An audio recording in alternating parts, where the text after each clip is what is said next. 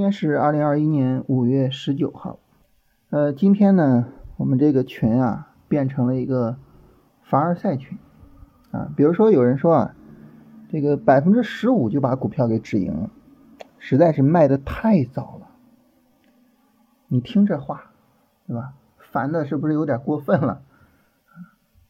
但是能够看出来啊，大家呢，呃，这两天有一个非常非常爆的利润。那这个非常爆的利润来源于哪儿呢？来源于新能源车的爆发，尤其是它的上游啊，锂电池以及相关个股的爆发啊。因为这个板块呢是我们一直跟踪，然后呢仓位也一直比较重的啊，所以呢，呃，大家在这个板块上都赚到了比较丰厚的利润。那么这个时候呢，呃，有一个概念可以跟大家聊一下啊，这个概念是我们第一次聊。啊，但是呢，就它是一个极其重要的概念。我们之前跟大家聊板块思维，跟大家聊强势板块，它是个什么意思呢？就这个板块呢，它引领大盘，它比大盘要强。但是我们想哈，大盘呢，它是一个所有板块的平均。那这个时候呢，可能会有很多个板块会比大盘强啊，就好比一个班级里边哈。可能会有很多孩子比平均分要高，那这个时候就有问题了，就是这么多的强势板块，哪一个是最值得我去关注的呢？你比如说之前碳中和，比如说上个月的医美，什么样的板块会走成这样的走势呢？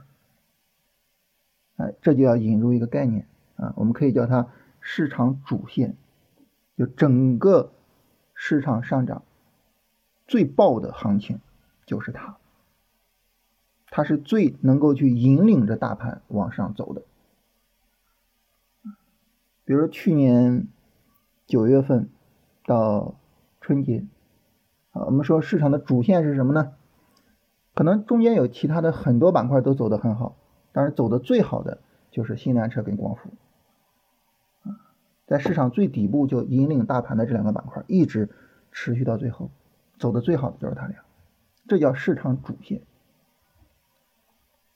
那么，当我们去把握到市场主线的时候，我们获得的不仅仅是做强势板块所能够获得的超额利润，我们所能够获得的是这个市场上最爆的利润。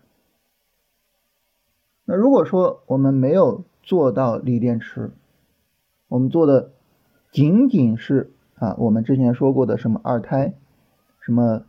数字货币，那这个时候呢，我们也能获得超额利润，但是呢，它没有那么的爆。你想要获得最爆的、最好的利润，只有说你做到市场主线。所以这个时候呢，我们很自然的得到两个结论：第一，如果市场没有主线，比如说热点凌乱不堪啊，比如说。行情此起彼伏，没有哪个板块说特别特别的突出，那这个时候呢，我们就只能够获得一些普通的利润。所以我在新米团跟大家聊的时候呢，我说做操作，本质上来说呢，就是一个持续性混吃等死和间歇性的超额利润啊，因为市场没有主线行情，可能是很多时候都没有，很多的日子呢，我们都是。简单的做操作，正常的获得一个利润。只有说市场这个主线爆发了，我们可能在短时间就有一个非常爆的利润。比如说这一周，这一周在刚刚过去三天，但是这三天的利润超级爆。所以呢，就是我们想要获得这个超额利润，就要有足够的耐心去跟踪市场。那第二个能够很自然得出的结论呢，就是我们要围绕着市场主线去思考问题，去做我们的操作。怎么讲思考？怎么讲做操作呢？就是我们去看这个市场现在有哪些板块走的比较好，哪些板块有可能会成为未来的市场主线。然后我们要围绕着哪些板块去进行操作？你把这个问题解决了，你在这个市场上一定会赚到非常非常爆的利润。这个问题呢，你解决不了啊，那这个时候，可能我们不如把钱去买基金，不如去赚那些比较稳定的利润。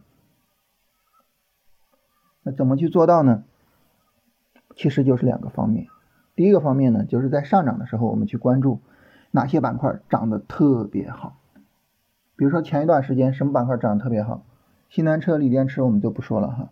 比如说周期股涨得特别好，数字货币涨得特别好啊。当然，医美之前涨得特别好，对不对？很多板块涨得很好。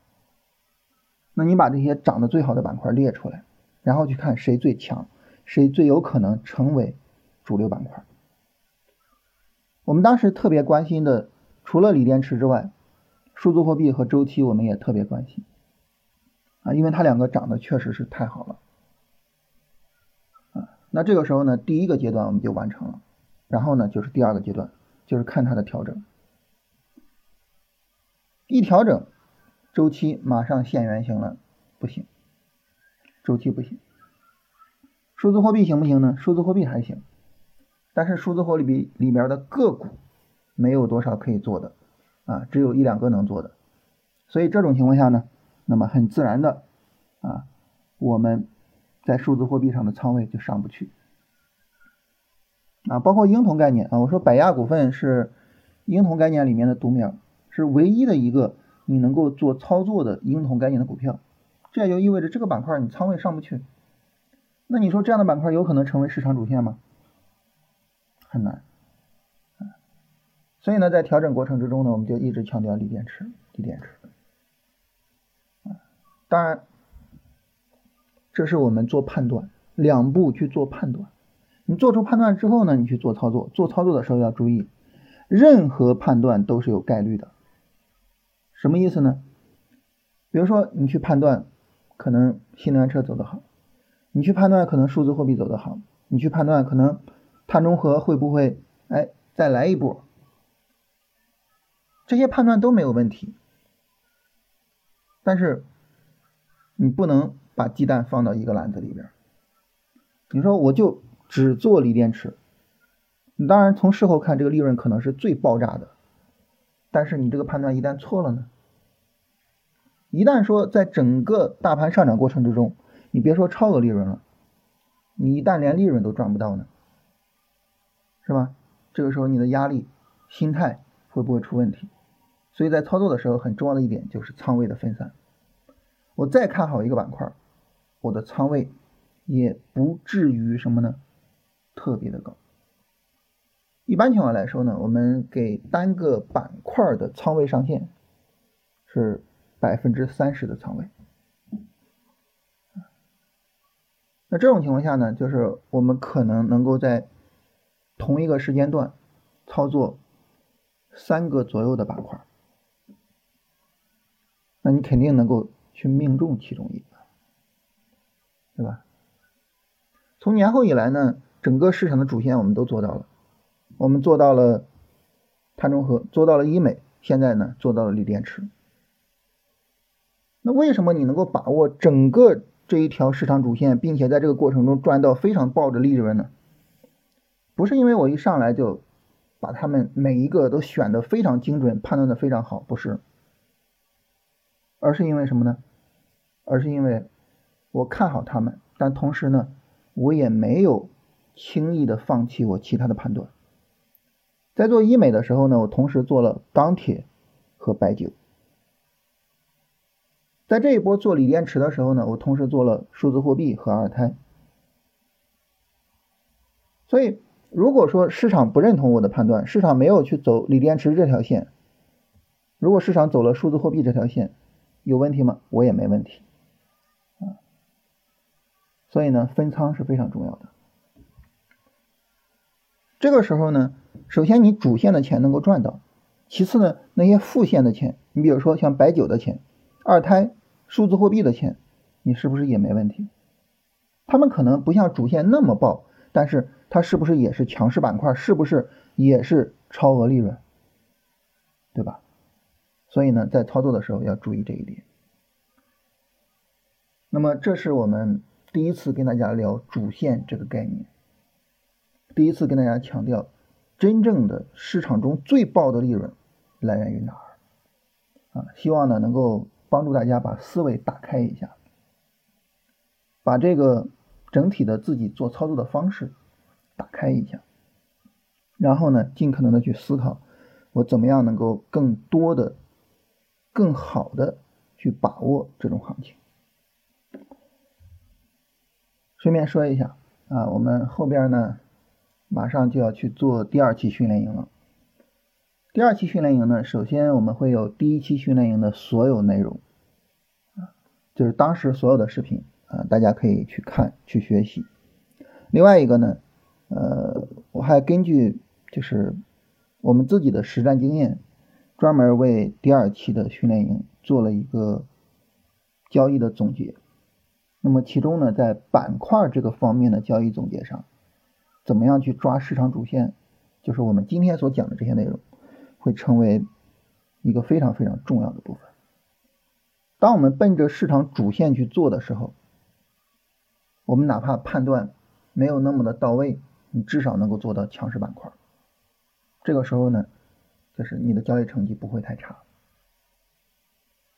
但是呢，如果说你思维里边没有这根弦儿，你整个对板块不重视，你选股是闷着头选的，其实我们很难做出来超额的利润。所以在训练营里面呢，会特别特别的跟大家强调这些事情。嗯，这是今天要跟大家特别聊的啊，也是总结一下最近这三天为什么利润这么爆炸啊，就是，然后呢，我们来看一下大盘的情况。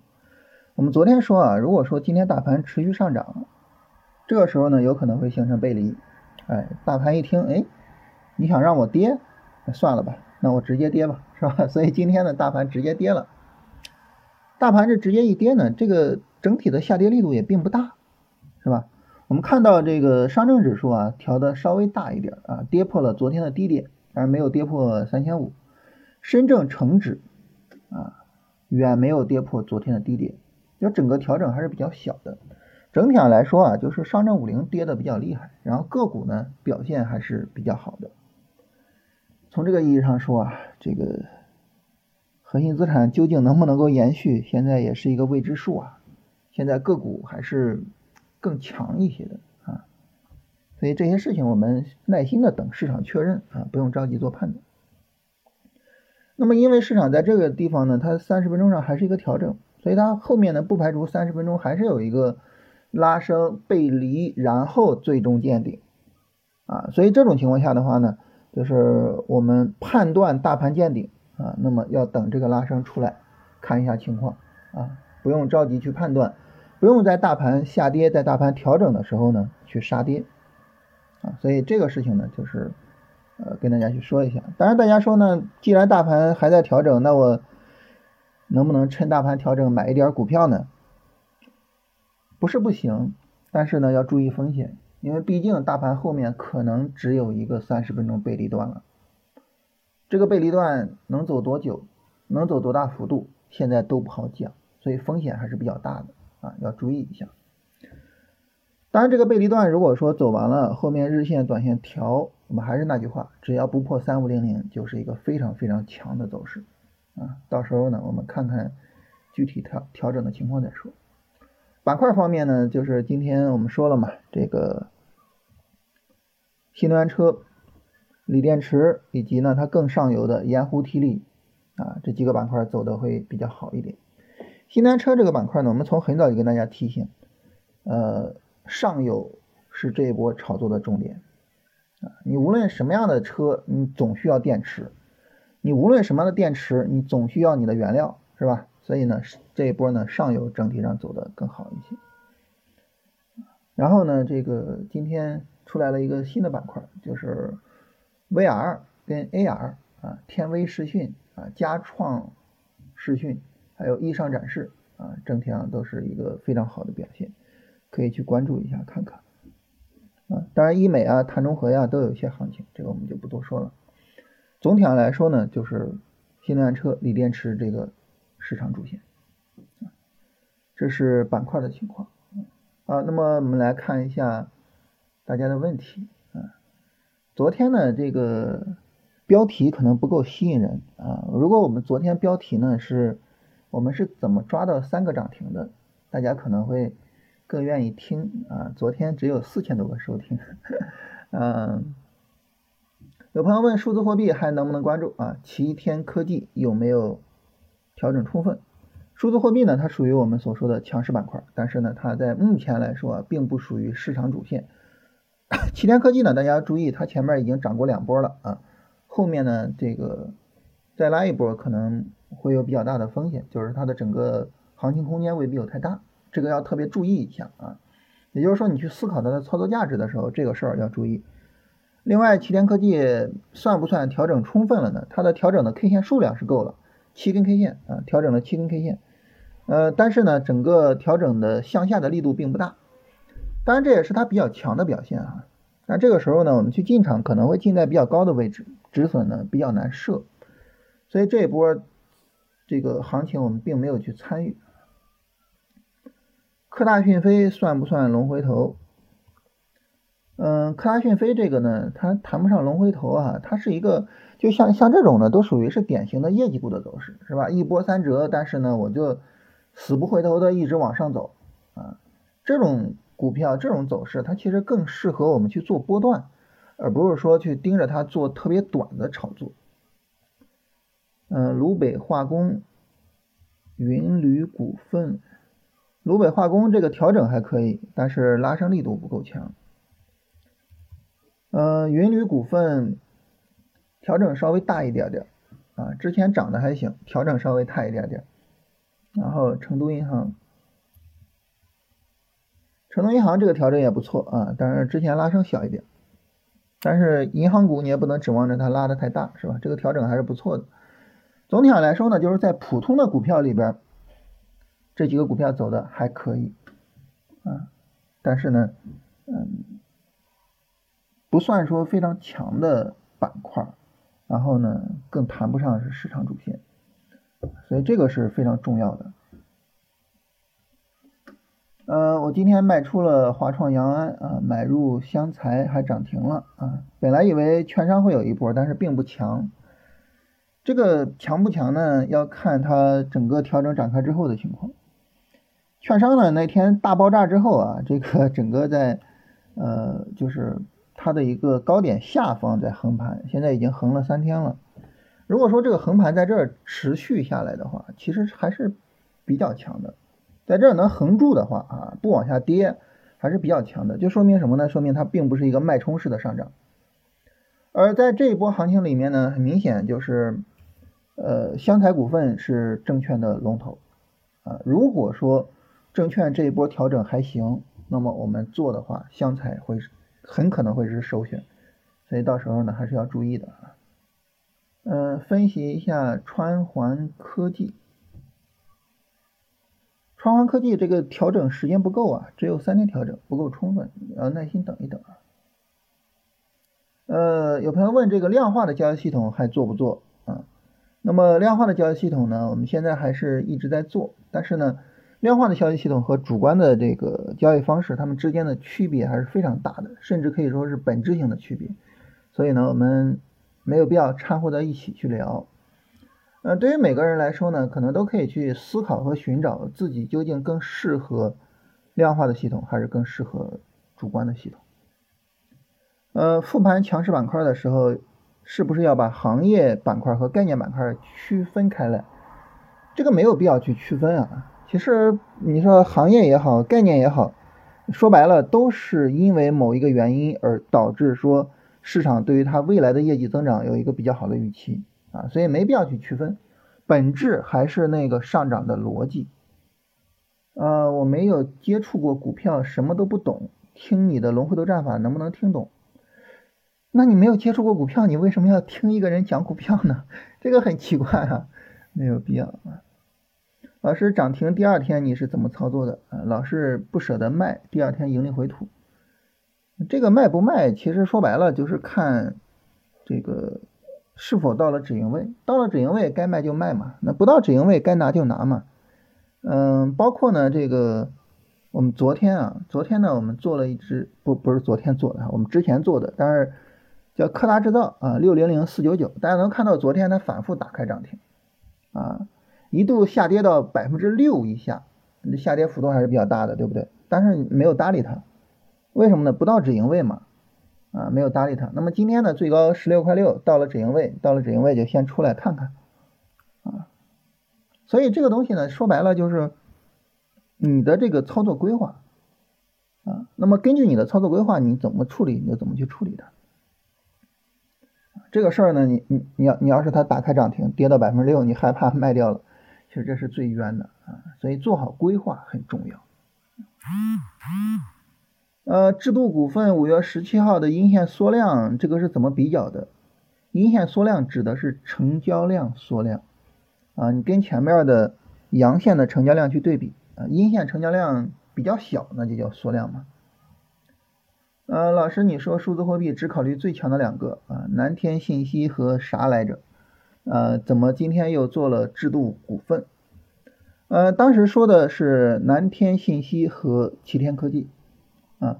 那么为什么又做制度股份呢？因为制度股份呢，它的整个调整比较充分，而且呢，它从五月十号一路调整到五月十四号，整个调整。全部都是阳线，非常非常强的一个走势啊！所以当你去准备去做这个板块的时候，肯定要把这个板块里的股票，尤其是涨停过的股票，好好的去看一下，看看谁的调整更强。那么制度股份的调整呢，算是比较强的，所以做了它。南天信息呢，你看它从五月十三号开始调，上来就是三根放量的大阴线，这没法做呀，是吧？没法做，那你不能硬做呀。你比如说到后面，如果说湘财大跌，然后呢，这个证券如果又能做，那还还做湘财吗？没有必要嘛，是不是？呃，怎么判断一个强势板块的终结？调整暴跌就是终结。你比如说周期，大家看钢铁啊，钢铁呢最近这一波调整，这个下跌力度非常大，是吧？从五月十一号以来的调整，下跌力度非常大，那这个板块就结束了，这没法做呀啊。说实话，我们之前对钢铁真的是抱有厚望的。我们本来希望说这个周期能不能成为市场主流的啊，但是呢，很可惜啊，很可惜。这但是这你没办法，就是客观的尊重市场的事实，是吧？宁波银呃宁波能源能不能参与？宁波能源这跌太厉害了，不行啊。中装建设不是 不行。中国外运，中国外运这也不行，这都调的比较大啊，没法做啊。所以整体上来说呢，就是我们要去看两个，一个呢就是拉升的力度，一个是调整的力度。拉升力度大，调整力度小才能够做啊。尤其是如果板块走出来这样走势，就特别的值得关注。就是你看着这种持续暴跌的股票，你做它干什么呢？这种股票只能是价值投资，从长线的角度去做。嗯，其他角度都没办法做这样的股票的，所以这个还是要特别的去重视一下。今天呢，跟大家讲了一个新的概念啊，也希望大家好好的思考一下。